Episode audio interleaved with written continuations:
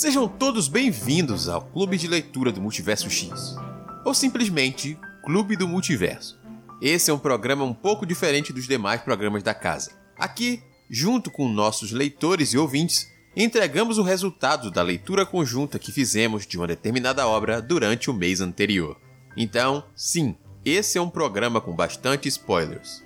Mas caso você não se importe com isso e não tenha lido o livro em questão, fique à vontade para descobrir um pouco mais sobre ele durante o nosso bate-papo.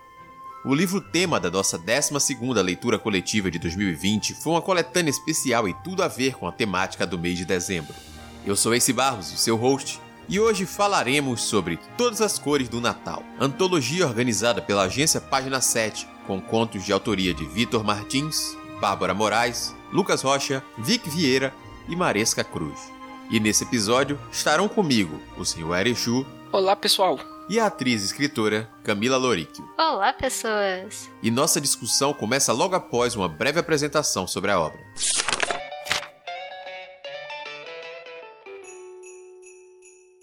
A agência Página 7 reuniu cinco autores para contar histórias diversas e emocionantes sobre personagens LGBTQ+, durante as festas de fim de ano. Nessa coletânea, Vitor Martins narra a divertida história de um amigo secreto no curso de inglês que vai fazer o leitor morrer de amores e vergonha alheia por Renato. Já Bárbara Moraes traz o universo das garotas mágicas para salvar o Natal na capital do país e falar da importância da amizade verdadeira.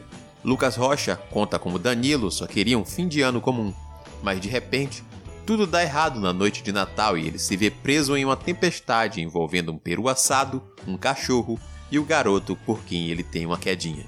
Vic Vieira mostra que uma simples viagem em grupo de fim de ano para uma ilha no litoral do Rio de Janeiro pode revelar seres sobrenaturais sofrendo com alterações mágicas causadas pela poluição dos mares. Para fechar com chave de ouro, Maresca Cruz fala sobre a relação de Benedita com o Natal desde o seu nascimento.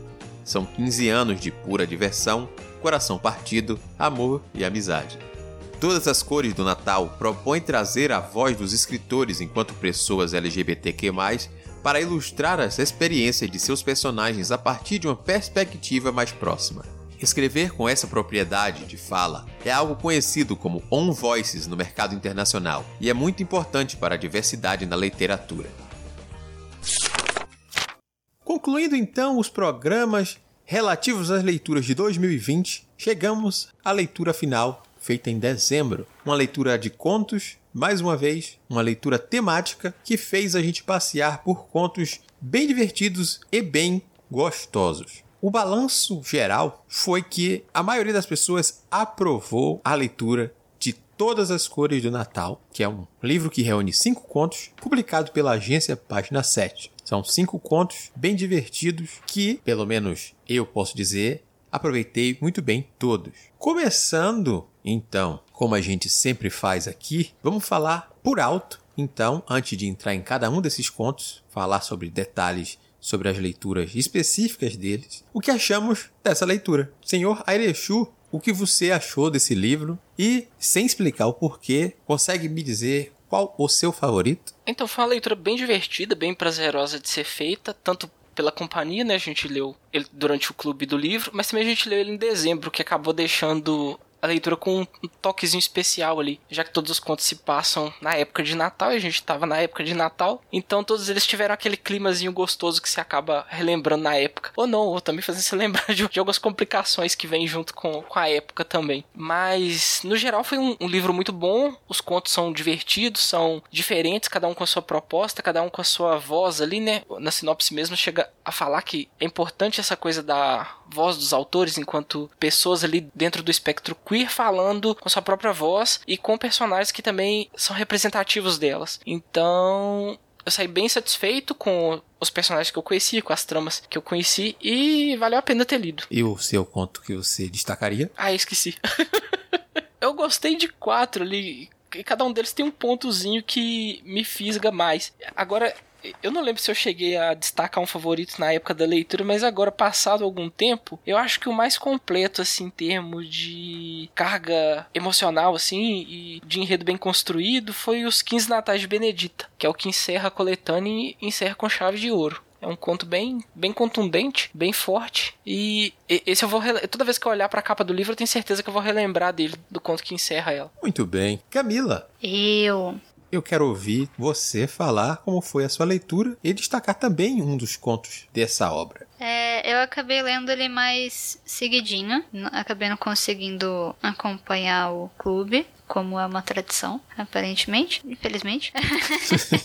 Mas eu, eu, gostei, assim, eu li ele sem expectativa, eu não tinha acompanhado algumas das discussões que estavam rolando, então eu, eu acabei só sentando e foi indo, sabe? É uma coletânea que ela me foi muito fácil. Eu naveguei muito fácil pelos contos. E quando eu fui entendendo que cada um tinha uma intenção ali, das cores mesmo do Natal. Aí eu já fui tipo, ah, legal, louco, vamos ver então agora qual cor que vai ser cada um dos, dos contos da coletânea. Então eu achei que foi, foi uma proposta divertida, sabe? Com a carinha de cada um dos, dos escritores e divertida como um todo. O, o fio condutor que é o que eu acho muito importante quando a gente tá pensando numa coletânea, né? Porque tem algumas coletâneas que você lê e estão meio largadas, sabe? E eu gosto quando tem um fio uhum. condutor muito bem estruturado. E nessa tem. E eu, nossa, eu, eu, gostei bastante. Eu gostei bastante. E o meu, vai. O, o que o Chu comentou, ele me, me fez sofrer muito, então eu não vou escolher ele. É.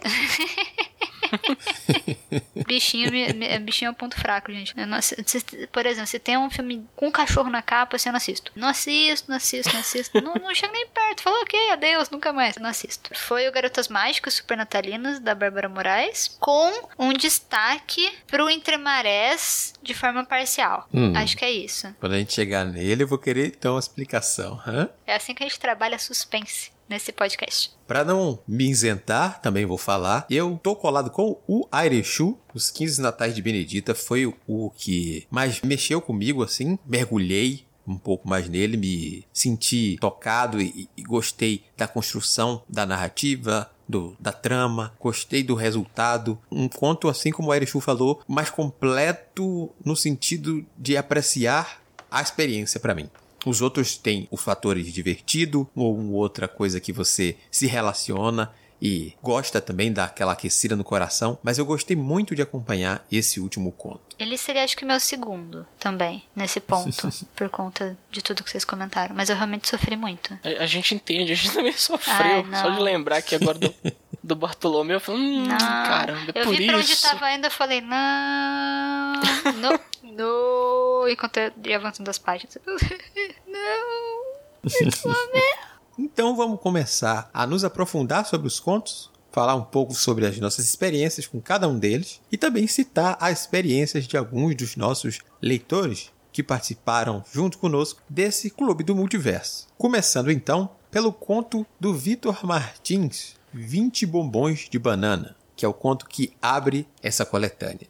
Senhor Arishu, você que tem gostado muito de ler os trabalhos do Vitor, pois bem, comece a falar sobre esse conto. Se quiser fazer um resuminho aí para as pessoas, também pode. Esse conto basicamente é sobre um preparativo que acaba rolando em épocas de fim de ano, de Natal, que é o amigo secreto, né? O protagonista, o Renato, ele é um novato lá na turma de inglês do curso que ele faz e a turma começa a se preparar ali pro sorteio de amigo secreto ali de fim de ano. A professora é mais empolgada e tal, e ele, ah, vou ter que participar, senão vai pegar mal, mas eu conheço pouca gente, não sei o que, não sei o que. Mas ele acaba entrando dentro da brincadeira e ele tem a sorte de sair com o grande crush dele do cursinho lá de inglês, que é o Daniel. E aí ele fica doido, né? Que, nossa, finalmente a oportunidade que eu tenho de me aproximar do Daniel, que eu tô encantado com ele desde o primeiro dia de aula e eu preciso dar um presente maravilhoso que faça ele é... perceber que eu existo. Perfeito. É, perceber que eu existo ali, tem que ser alguma coisa marcante, alguma coisa memorável. E a gente acompanha o Renato nessa nesse frenesi tentando pensar ideias para fazer esse presente e passando aperto também com o que, que ele vai dar de presente, como que ele vai se portar. Será que ele escreve uma carta para se declarar? É, será que o Daniel aceitaria tomar um sorvete com ele depois do amigo oculto? Ele fica imaginando esse monte de coisa e a gente embarca nessa, nessa loucura toda ali dos preparativos para revelação do amigo secreto enquanto a gente tá lendo. E foi um conto levinho, divertido de ler, com aquela é, vibe bem própria do Vitor Martins, né? É um anim, é, bem animado o conto. Você consegue ver as camadas do personagem ali, porque ele coloca muitos detalhes para enriquecer. Então, você consegue facilmente imaginar o Renato, até o Daniel mesmo, que a gente vê ele um pouquinho de longe, ele só aparece mais no final do conto, mas a gente vai formando a imagem dele através do olhar apaixonado do Renato. É bem divertido da gente acompanhar e construir a figura dos dois. Eu gostei bastante do conto. Eu achei que uma coisa que ele fez muito bem foi simular essa socialização forçada que existe no curso de inglês. eu, eu, voltei pro meu curso de inglês de adolescência. Eu falei, caraca, é a mesma coisa, bicho. Jesus amado. Porque você não tem uma intimidade ali que você. Você não consegue construir direito. Eu, eu, pelo menos, tinha muita dificuldade em conseguir construir amizade. Tipo, puxar papo com a pessoa pra, pra continuar conversando após a aula, sabe? Porque você só via aquelas pessoas por uma hora, duas vezes por semana, sei lá, no máximo. Uhum. E aí eh, você via que algumas pessoas já se conheciam, aí já tem gente que é mais desenvolta e consegue, ah, sei lá, vamos lá tomar um açaí, qualquer coisa. Mas eu, eu nunca consegui. Então eu consegui me relacionar muito bem com o Renato. Senti o que ele sentiu, processo empático maravilhoso. É, mas eu achei ele bem divertido, achei um conto legal. Gostei muito do irmão dele. O irmão dele e a namorada dele são muito divertidos. E o plot twist do final eu achei constrangedor de uma maneira muito, muito, muito eficaz. Mas assim, achei bem divertido de ler. eu tenho que concordar duplamente contigo, Camilo. Falar que também é muito divertido realmente ler essa história um tanto com que de sessão da tarde, quanto com que de, de comédia romântica, a gente pode uhum. dizer, aquelas comédias românticas adolescente, com certos clichês e outras coisas, e também relativo ao grande cursinho de inglês, essa coisa que fez a gente se aproximar tanto do Daniel. que eu também não entrei já numa turma quase formada como ele. Eu não entrei, eu acho, nem na primeira semana do curso. Já entrei, já, tá, já tava tendo aula. E parte da galerinha era galerinha jovem. Só que eu era jovem também. Só que eu era um jovem de 18, 19 anos quando eu entrei. E os outros jovens eram jovens saindo da parte infantil do curso, chegando já se conhecendo. Aí era metade muito esquisito estar tá no meio daquela galera super jovem com um mini gênio no meio, porque tinha um guri que era um mini gênio. Tinha isso. O guri praticamente tava ali só para cumprir tabela, porque de pequeno, vindo do curso de infantil, ele já podia estar tá treinando diálogos com as outras pessoas. Tinha aquela figura ainda no canto da sala. Eu, eu era essa pessoa, esse. eu, eu, tinha uma facilidade muito tosca lá com inglês e eu tive que voltar umas turmas, porque apareciam umas perguntas, quando você vai um pouco mais pra frente nos níveis, eles perguntam, ah, como é que é o seu trabalho, faculdade, né? E eu, tipo, brother, eu tô, sei lá, na sétima série, eu não sei. Então é muito difícil ser a pessoa novinha na sala.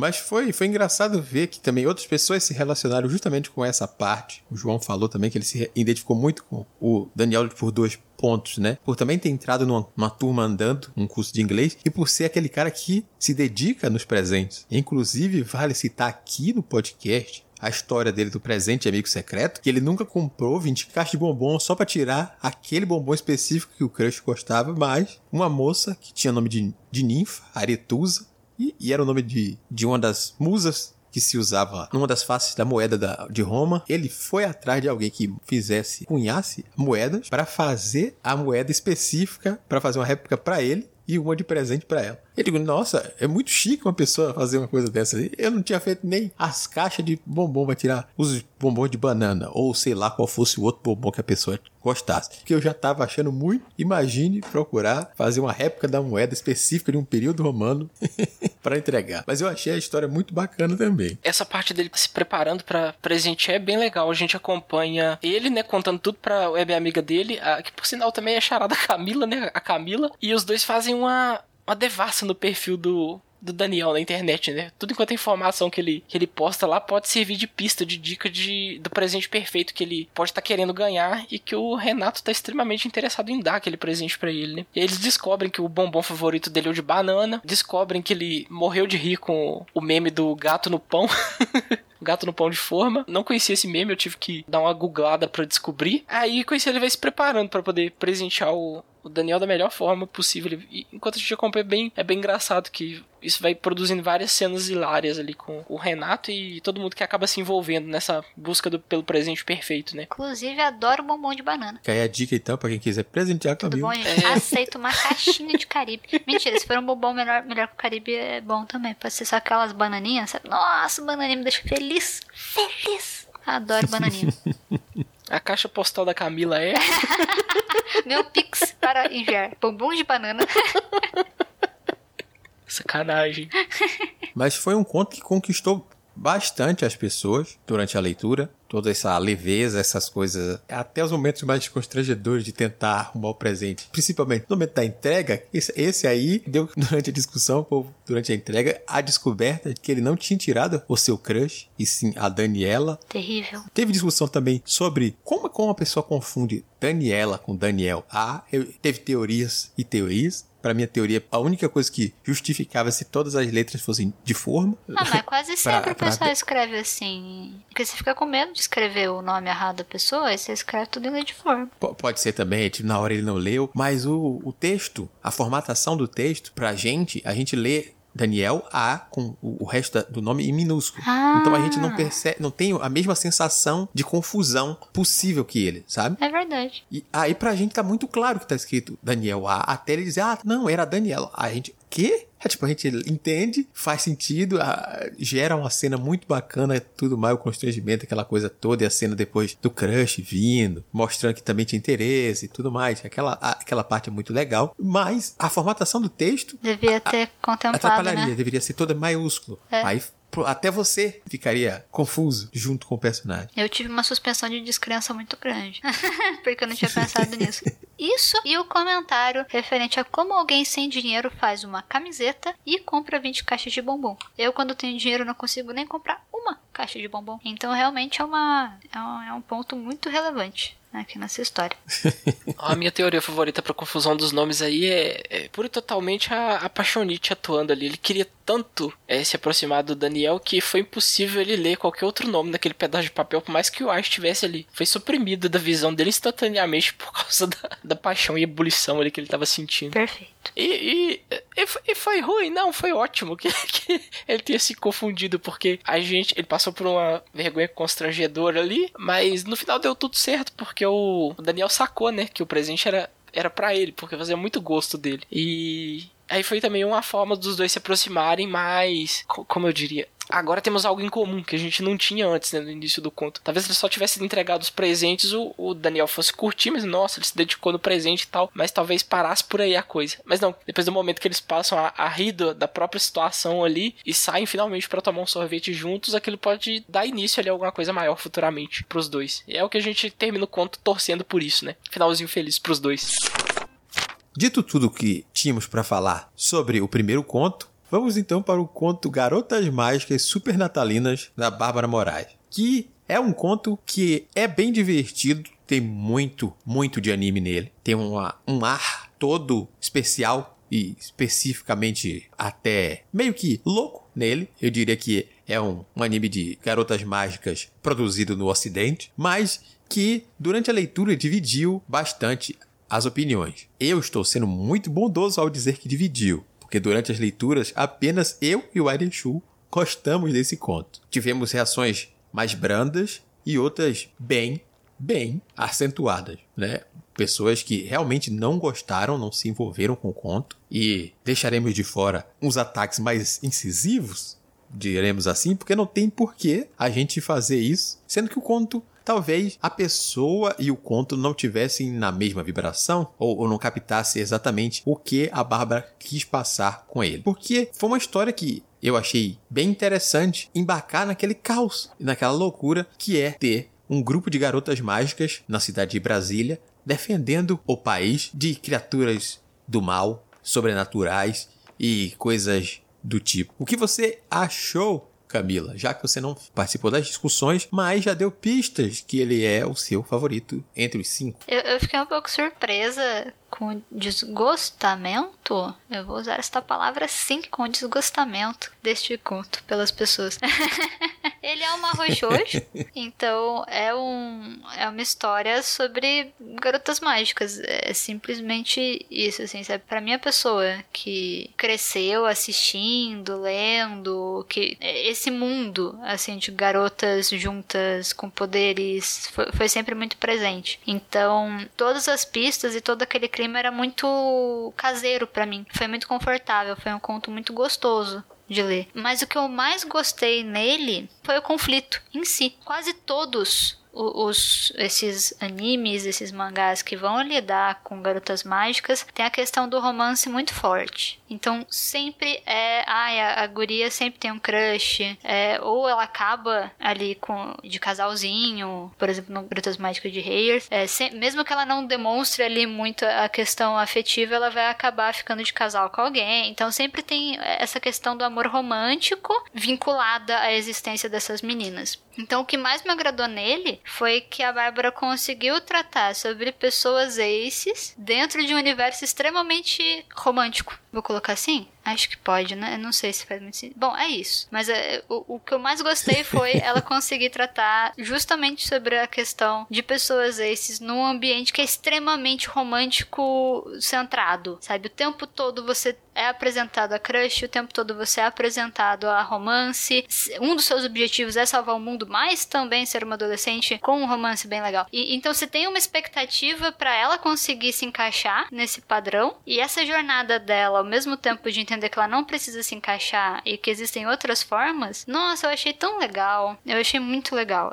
Eu fiquei muito muito plena lendo esse conto por conta disso, pelo jeito como ela conseguiu subverter os tropos nele. E o senhor, senhor Erichu? A Camila tá falando, eu tô aqui com o olhinho brilhando e aplaudindo o que ela tá falando, porque foi exatamente a, a impressão que o conto me causou. Além dele ser extremamente divertido, dele ter aquela confusão, aquele caos nonsense em Brasília ali, né, com um shopping, elas enfrentando inimigos no shopping. Tem toda essa questão de como a Bárbara trabalha a questão Ace ali. E como pra protagonista é muito pesada toda aquela carga de expectativa que colocam nela. Tanto dela ser uma adolescente, e é natural que adolescentes se envolvam, tenham relacionamentos românticos, quanto também de como essa questão romântica meio que dita a forma como as garotas mágicas, as demais garotas mágicas, né, como os sentimentos delas é, servem de canalizador dos poderes mágicos que elas têm. E pra Sofia, protagonista, não. Ela fala, não, aquele dia eu consegui manifestar o meu poder porque eu estava ouvindo um álbum que eu adoro de paixão. É o álbum que eu gosto. Não tem nada a ver com tá tentando conquistar alguém, tá,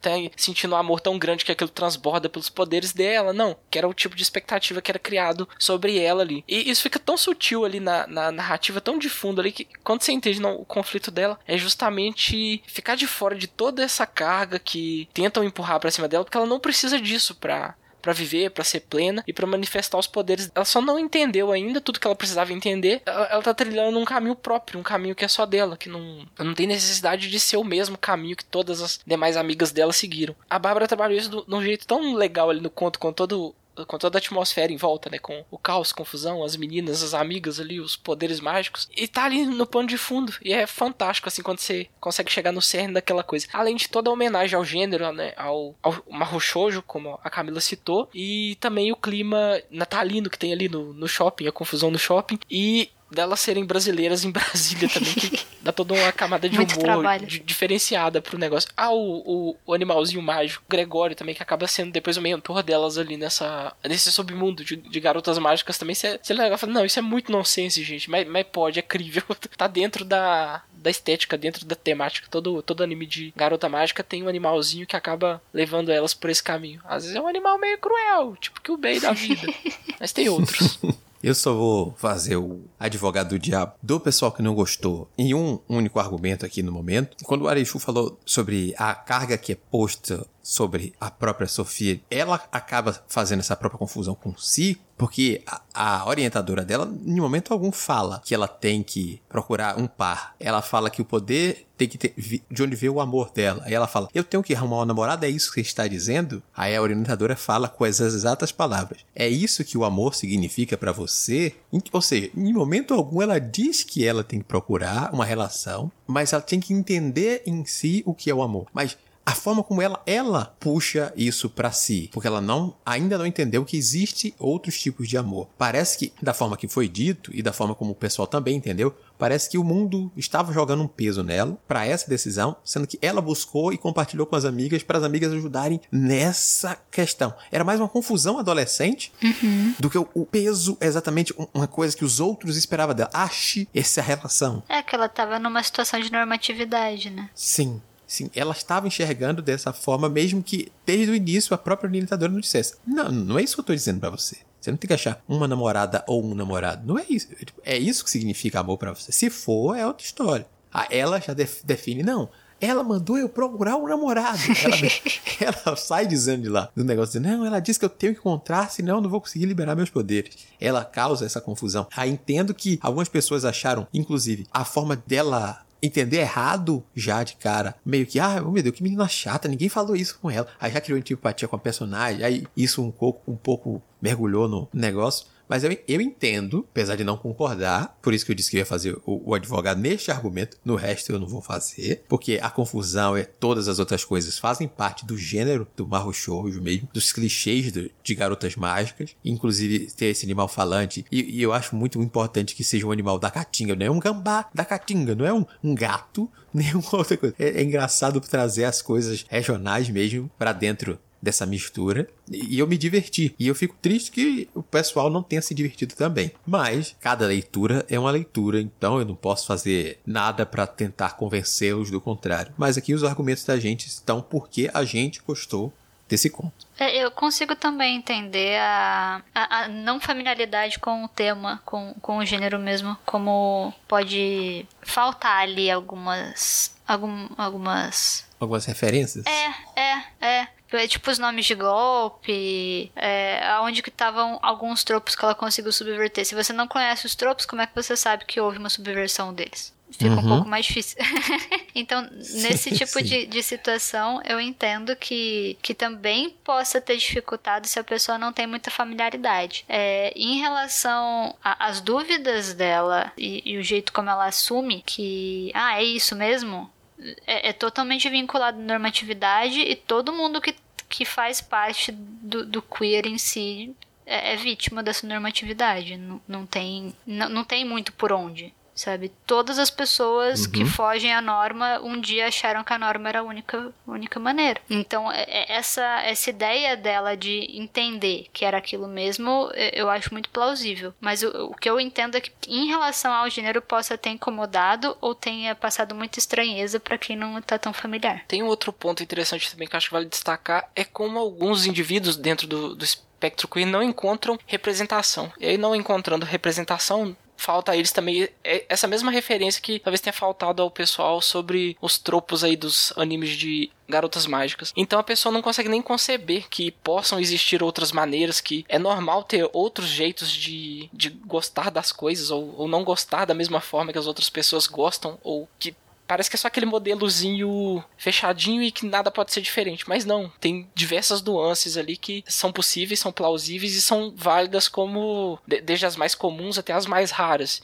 E aí quando a gente não tem esse esses, esses exemplos, assim, que a gente consegue perceber e se identificar, nossa, eu me identifico mais com essa forma aqui. Eu acho que também é o que faltava a Sofia ali, né, por ela estar tá na situação de normatividade, agravada ainda mais pelo que estava cercando ela, que eram só as meninas descobrindo seus pares e aquilo potencializando os poderes dela, que acabou também sendo o pivô de toda essa confusão ali na narrativa, né? E aí ter um conto desse da, da Bárbara numa coletânea do tipo é mais do que bem-vindo também. É o tipo de representatividade que talvez uma pessoa esse ainda não tenha encontrado em nenhum outro livro que ela vai ler porque é, não são feitos ou porque são muito pouco vistos, mas que tenha esse trabalho, né, do pessoal tá sempre reforçando ler autores que escrevem para pessoas desse tipo, aquela coisa da voz que é citada na, na sinopse que eu cheguei a comentar. Não são autores dentro do espectro escrevendo para vozes do espectro. Então, as pessoas dentro da, da, daquele espectro vão ler, entender e se identificar com a maior facilidade do mundo. Então, a gente vai agora para o terceiro conto, que é A Aventura do Peru de Natal, escrito pelo Lucas Rocha, que também é um conto que combina muito com o primeiro. Tem um quê de desventura romântica aquela coisa de comédia romântica acontecendo nos deslizes e situações constrangedoras e fora da rotina que a gente tem. Então, os personagens aí. Camila, eu vou deixar você falar sobre esse conto, já que o Arishu falou um pouco sobre o primeiro, eu falei sobre o segundo. Você fala um pouco mais sobre esse. Joia. Bom, A Aventura do Peru de Natal é uma história sobre o Danilo. Ele é o nosso típico adolescente que só queria ficar dormindo, porque, sei lá, férias, né, gente? É isso que a gente faz nas férias. É, a véspera de Natal, a mãe dele tem uma tradição de família de fazer. de que vira uma competição entre as irmãs de quem vai fazer aquele prato típico mais bem feito, que vai fazer o maior sucesso. E no caso da mãe dele, é o famoso peru de Natal. Então ela incube ele de uma missão, que é levar o peru de Natal pronto até a casa da avó dele, antes da hora lá da ceia e tudo mais, até porque tá, tá previsto um pé d'água. Aí, obviamente, que tudo que está previsto vai acontecer e o que não está previsto também. Então, as coisas vão se somando nesse conto. Aparece um cachorro no meio deixado por uma vizinha. É, ele acaba cuidando do cachorro, cochilando mais do que ele deveria. Um pé d'água insano acontece. A mãe dele não está em casa. E ele fala: Não, peraí, minha mãe vai me assassinar. Eu preciso sim levar esse período de Natal nesse aguaceiro dos infernos. E aí, obviamente, que as coisas vão acontecendo, ele já tem um crush, que é um vizinho dele, que é o Vinícius. E comédias românticas são boas porque elas são comédias românticas. Então.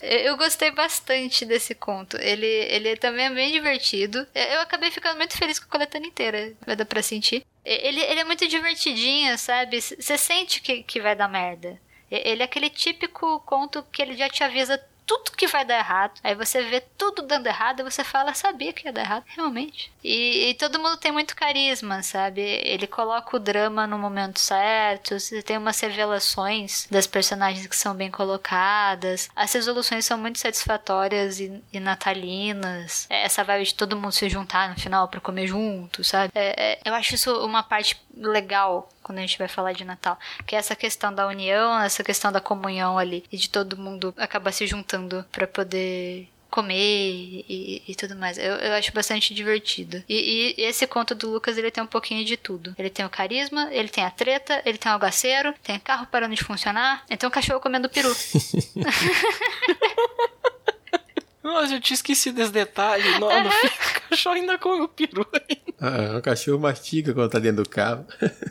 é muita confusão que acontece no, no conto, mas é aquela confusão gostosa de ler. Ele tem umas, umas outras partes legais também. A Camila falou do carisma dos personagens, e realmente todos eles têm um pouquinho disso. O Danilo, por ser o protagonista, ele, ele tem alguns hábitos dele da época de Natal, que ele, ah, quero ler é, o, o, conto lá, um conto de Natal do Dickens, que, que ele, todo Natal ele lê, ele começa a ler no dia 24, acho que termina no dia 25, me parece. É, é a tradição dele de Natal é essa. E aí eu, eu lendo, né, me identificando, poxa, a gente também tá tentando ler contos de Natal, Natal. Alguns anos atrás eu fazia isso com mais frequência. Quando eu vi o título, até achei que o autor faria alguma homenagem a outro conto sobre outro peru de Natal que também é bem famoso, que é o peru de Natal do Mário de Andrade. Foi na escola, a gente chegou a fazer um trabalho sobre ele na época, era devia ser um dezembro, um fim de ano também, por motivos, e, e acabou marcando. É um conto bem, bem marcante. Não tem nada a ver com essa coletânea, não, não faz homenagem, mas é, quando eu li o título foi impossível não relembrar do conto Um Peru de Natal do Mário de Andrade. É toda a temática, né? Tudo que gira em volta do Natal ali. A gente, esse a gente já chegou a ler já na semana do Natal, acho que um fim de semana antes do, do Natal em si. E aí foi muito gostoso a gente ver todo, toda a preparação, aquela confusão da família, as tias, né, Danilo disputando para ver quem faria o melhor prato, toda aquela aquela fartura, aquela correria que é, né, que sempre acontece algum imprevisto, a vizinha, ah, por favor, vocês podiam tomar conta do meu cachorrinho, eu tenho que ir no aeroporto buscar não sei quem que acabou de chegar e eu tô sozinha e, e aí aquilo vai dando aquele monte de confusão naquela única semana do ano que não poderia acontecer e acaba deixando ela mais especial ainda. É, é um conto que te leva para situações muito gostosas gostosas para situações com as quais você vai se identificar. E o, o desfecho dele é muito, é muito gostoso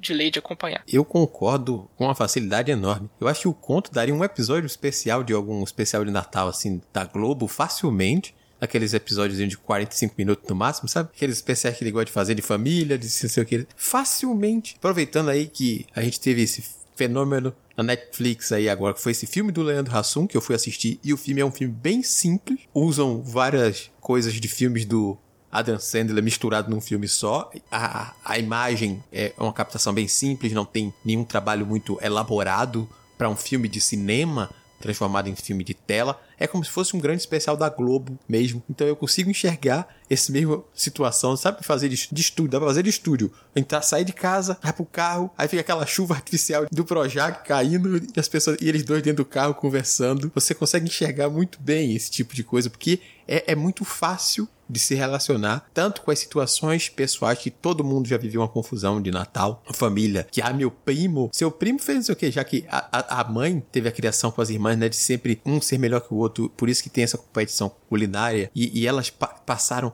pros filhos, apesar que os filhos não ligam. Então elas ficam falando, ah, seu, seu primo fez não sei o quê, seu primo já conseguiu não sei o quê. E essa é até uma preocupação dele que ele tá pensando já no futuro, né, para pro próximo ano de fazer vestibular, o, o que fazer também. Tem toda essa coisa que é fácil de se relacionar e tem um quê de comédia bem forte, bem legal, que caberia muito bem num tipo de um especial como esse. Eu gostei bastante e o pessoal também, pelo que eu vi, gostou bastante, sem ter um ou outro ponto para apontar de queixa em relação a ele.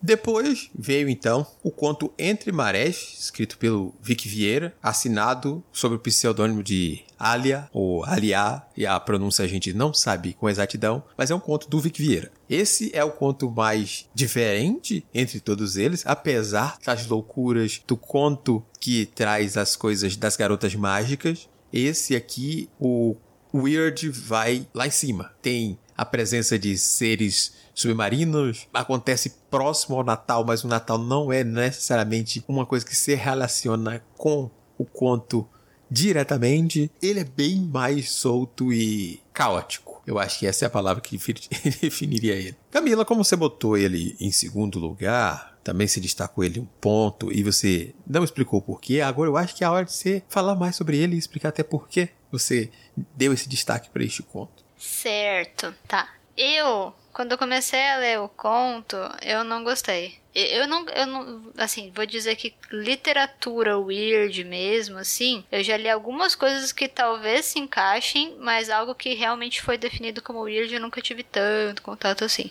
É, mais em HQ, eu, eu consegui sentir uma vibe um pouco mais parecida. Mas o começo do conto, ele. Eu, eu senti que ele não combinou com o resto. Tinha uma coisa muito estranha nesse começo que ela acabou me incomodando. E aí depois, quando ele engrena, porque o que acontece? Eles estão fazendo uma live, né? É uma turma de pessoas diversas, incluindo um. Ele é o que mesmo? Um tritão? Um sereio? Tubareio. Tubareio. Ele é um tubareio, é maravilhoso. Ele é maravilhoso.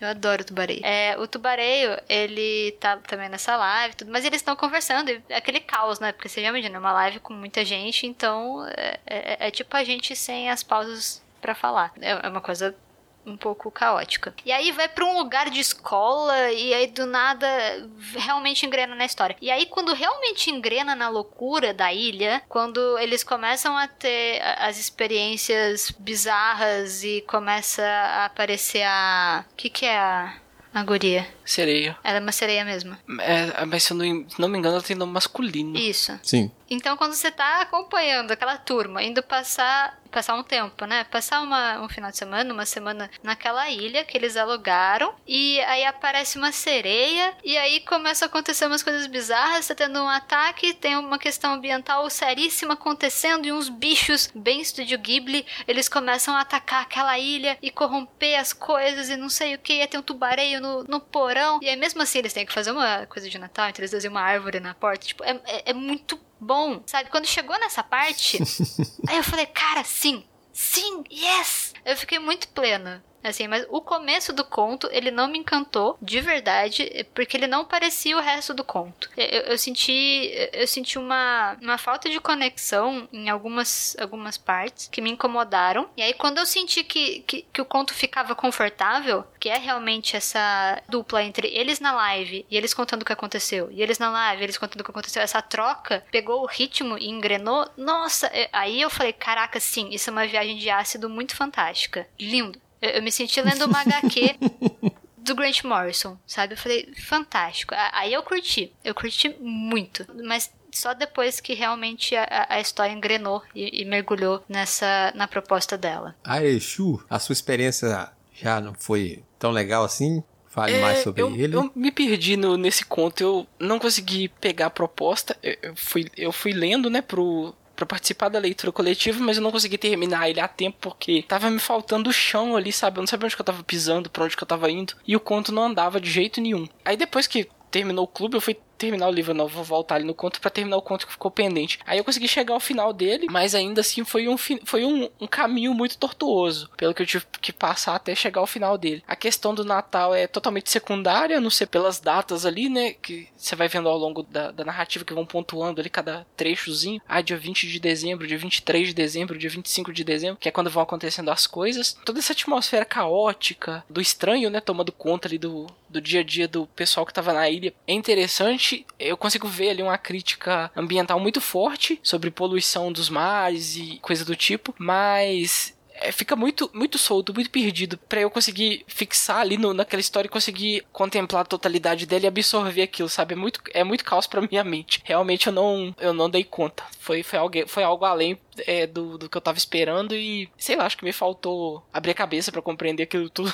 Ainda preciso de uma, de estruturazinha mais bem definida para poder curtir e apreciar a história. Mas assim, não é, não é demérito do conto, é, é uma proposta diferente, de fazer coisa diferente, de ousar mais ali na, na literatura, é bem acho que daria para chamar de pós-moderno isso aí, né? Que não tem. É weird. Não tem, estru é, não tem estrutura, não tem. Não tem chão e não precisa de ter. Você não precisa ter início, meio e fim para você contar uma história. Às vezes é mais as sensações que aquilo vão te evocar enquanto você tá lendo do que necessariamente a narrativa fechadinha com início, meio e fim. Eu não sei. Tô tentando interpretar ele, mas ainda, ainda ainda sei que tô nem arranhando a casquinha do que, que é esse conto. Talvez daqui a alguns anos, relendo ele, eu consiga perceber toda a genialidade ali por trás dele. Mas por enquanto ainda não. Não foi um dos meus favoritos nessa coletânea, infelizmente, mas é assim mesmo. Coletânea geralmente vai ter um conto que você vai gostar menos ou não vai captar toda a mensagem dele. E é isso.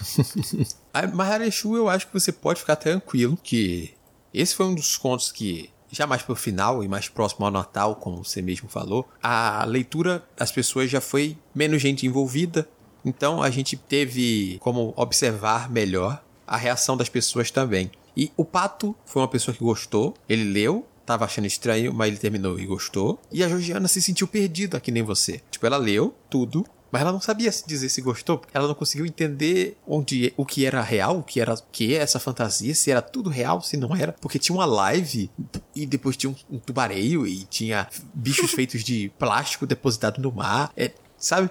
Era uma coisa, uma proposta interessante, mas ao mesmo tempo era confuso, como você mesmo falou, de se pegar. Eu gostei muito dessa parte é, da proposta ambiental e a parte da fantasia. Se ela não tivesse a parte da live de alerta para o mundo, eu a teria gostado mais. Aquelas partes das pessoas interagindo enquanto pessoas fazendo uma live para mim dava mais confusão do que a própria fantasia e o, o, weird dentro da coisa. Eu entendia muito mais fácil um monstro feito de material plástico do fundo do oceano do que aquelas pessoas todas sentadas numa sala fazendo live com uma tranquilidade terrível. Jovem influencer.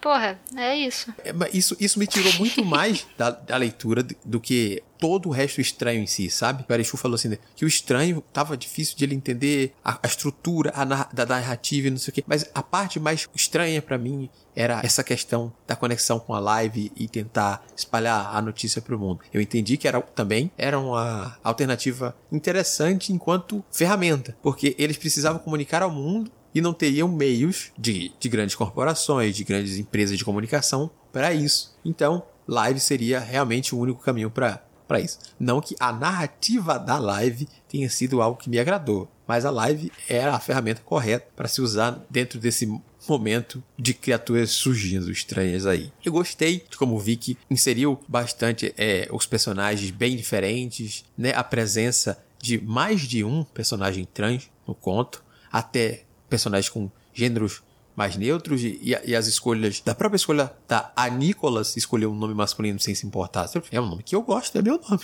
É um nome de homem, é um meu nome. Nunca parou para sereia pensar nisso dessa forma também. Eu gostei muito de como esses elementos aparecem no texto e reforçam aquela coisa que o Arifu falou do prisma das cores do Natal estarem aí, né, de cada um se encaixar em um canto específico e estarem presentes para servirem de amostras para as outras pessoas. Estamos aqui, estamos em todos os lugares, somos pessoas e existimos. Pá, estamos aqui. Isso eu gostei bastante. Mas eu também não teve. A minha experiência foi assim. Eu terminei e falei, eu não sei o que, eu, que eu acabei de ler aqui. Eu acho que eu gostei. Essa foi a minha reação. Porque eu não tinha nem certeza se eu gostei. Eu, eu, eu, eu gostei mais do que desgostei. Aí eu fiquei assim, eu acho que eu gostei. Mas entre os contos foi o, sim, o, o que eu acabei gostando menos. Tipo, eu me envolvi muito mais com os outros de uma forma mais próxima do que esse. Talvez pela coisa estranha ou por outro motivo que eu não saiba explicar. Nem o próprio conto sabe às vezes.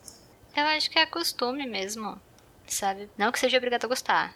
Porque daí é, mas eu digo, gosto daí é preferência, né? Tipo, ah, prefiro ler coisas X. Mas, tipo, eu acho que o interessante até de ler essas coisas que fogem um pouco é, é a mesma coisa da normatividade, é você entender que existem outras maneiras de contar histórias.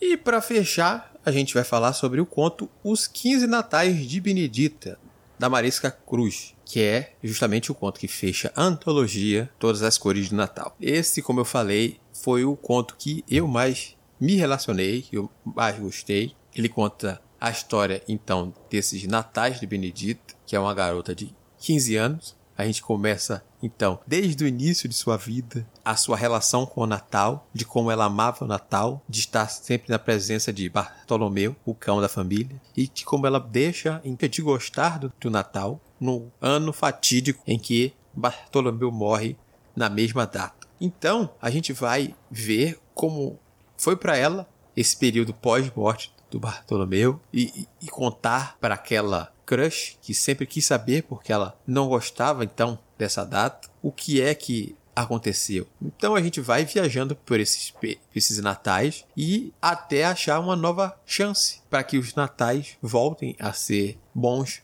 para Benedita. Eu gostei bastante porque os natais são muito fáceis de se relacionar, os acontecimentos todos as confusões, a família aumentando. É Natal que tem gente que você nem conhece também tá na sua casa. Tem ano que o tio do pavê vai aparecer. As descobertas de que o Natal, ah, não, Papai Noel não existe. Aquela coisa toda do Natal é muito fácil. Tem, um, tem um Natal com a capivara na sala.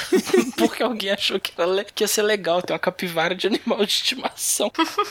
que eu morri de rir com a cena da capivara. O está comentando do, dos natais, né? Como cada Natal é diferente do outro. Esse a gente leu logo após o Natal, né? Que era a semana do encontro. Ou leu durante o Natal, ou leu um pouco depois do, do Natal para participar do clube no, no, domingo. E foi legal justamente essa viagem, sabe? A Benedita narrando os 15 natais que ela já teve. E a gente também, enquanto tá lendo, lembrando de situações que a gente viveu em natais passados, sabe? Como que foi. Alguns mais que é, parece, pareçam ser iguais todos os anos, mas não são. Tanto que o desse ano teve que ser diferente para muitas famílias por causa da pandemia. E a Benedita contando como cada um é diferente. Ele sabe, não, realmente tem cenas, tem situações assim que a gente viveu de forma diferente que acabam marcando a gente. Talvez a gente esqueça, né, com o passar dos anos, mas se você fazer esse exercício de relembrar também é bem legal. E, novamente, aquele relembrar potencializado pela, pela data, né? Você tá imerso ali na, na semana festiva, comemorativa do Natal, naquele clima clima de Natal. E é muito gostosinho você fazer esse mergulho no conto através dos natais da, da Benedita e também relembrando dos seus também. Eu tinha falado que esse é um dos meus favoritos justamente por causa disso, que ele me proporcionou a experiência de vários natais ali, os natais do conto e alguns natais que eu vivi também com a minha família, com o pessoal aqui, é, todos em um único conto. E acabou sendo bem, bem emotivo, bem, bem marcante por causa disso também. Além de todos os, os problemas e temas que o, o conto suscita também, são bem interessantes. Acho que é um dos que mais rendeu a discussão lá, porque ele ele tem muita coisinha. Cada um dos natais tem um, um eventozinho ali que acaba desencadeando outros e aquilo não fica restrito ao Natal, né? Tem consequências para todo ano, toda a vida daquelas pessoas que são citadas ali. Esse daí eu acho que é o conto mais Natal BR possível. Sabe, até porque eles são 15 natais. A, a, proposta dela nesse conto ela é tão legal, é essa questão de do luto, de, o jeito como ela consegue construir é, a, a, visão dela criança, a visão dela adolescente, a visão dela um pouco mais velha, é, é tudo muito amarradinho mesmo, sabe? E, nossa, eu sofri pra caramba esse conto, porque quando eu vi meu ocupante tava vendo, eu fiquei sofrendo, sofrendo, sofrendo. Mas assim, é muito bom, é, é, muito bom. Eu realmente eu acho ele o mais natalino, assim, de verdade. Porque o resto é mais focado até em tem a, a questão do romance, ou a questão da falta dele, tem a questão do meio ambiente, mas nesse o Natal de fato é o centro. Ele é, ele é o mais Natal de todos, é, é Natal sobre Natal. Sim, sim, Camila. O, o pessoal que leu aqui chegou a comentar muito o Airechu da mão do Chip chega tremendo, chega falou sobre que a, a achou queria mais do casal, a Natasha também falou que queria mais do casal, mas como a, a sexualidade dela e, e, essa questão do casal era um ponto menor dentro da coisa e girar em torno da vida da, da pessoa e das outras situações que acontecem com aquela pessoa que tem sexualidade X, para mostrar que ela é uma pessoa completamente igual a qualquer outra, acaba sendo mais importante, sabe? Para uhum. normalizar tudo isso. Gente, é uma pessoa que vive, que sente, que passa tudo como outra pessoa, não se define somente por ter ou não essas relações. E aqui, mesmo que, claro, a gente quer ver os personagens felizes, quer ver as relações mesmo também. A gente ama ah, essas coisas. Olha, o mesmo já voltou aqui, que ele era o, o cara que tava com a mão do chip tremendo. Mas eu achei bem interessante em como o foco não ser esse, sabe? E como mostrar os natais. Ele realmente, Camila, é, é o mais natalino de todos esses contos. E acho que é muito boa a escolha dele fechar a antologia, sabe? Porque você se divertiu com todos os outros, teve seus percalços ou não com um ou outro, mas chegou no final, é aquele conto de Natal que você faz, pronto, eu li esse livro de Natal. Os outros contos têm relação, como você falou, mas esse é o conto de Natal. É, a, é sobre é uma Natal. pessoa que amava o Natal, que passou a odiar o Natal e tem uma nova esperança relacionada ao Natal daqui em diante, sabe? Seja com seu cachorro novo, seja com seu irmão, seja com aquele crush que pode ser uma relação ela ou não, já que é, é a sua melhor amiga, já mas pode ser que deixe de ser somente sua melhor amiga. Tem tudo isso no conto, sabe? E eu acho bem legal, bem bacana se relacionar com esses outros pontos também. Ah, eu acho que é isso mesmo, sabe? Porque é sobre ela e o Natal. É isso. Eu não acho que teria que mostrar mais do que ele conseguiu mostrar, porque a proposta dela é fazer de fato um conto de Natal. Nesse sentido, se, se fosse pra gente falar, ah, qual conto que mais se encaixa com a temática Natal, é ele, sabe? Nem, nenhum deles consegue alcançar o que a Maresca propõe. E nossa, ele te leva para um lugar muito bom, muito bom.